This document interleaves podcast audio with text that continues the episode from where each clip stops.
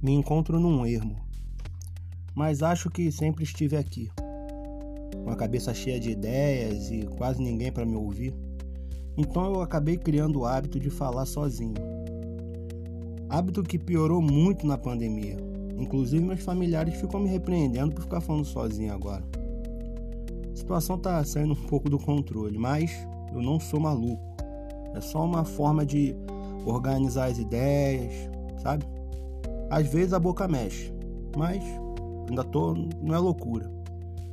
Mas nessa pandemia tem piorado, eu acabo ministrando palestras, participo de debates, fico puto e discuto por coisas que nunca vão acontecer, que nunca aconteceram. É...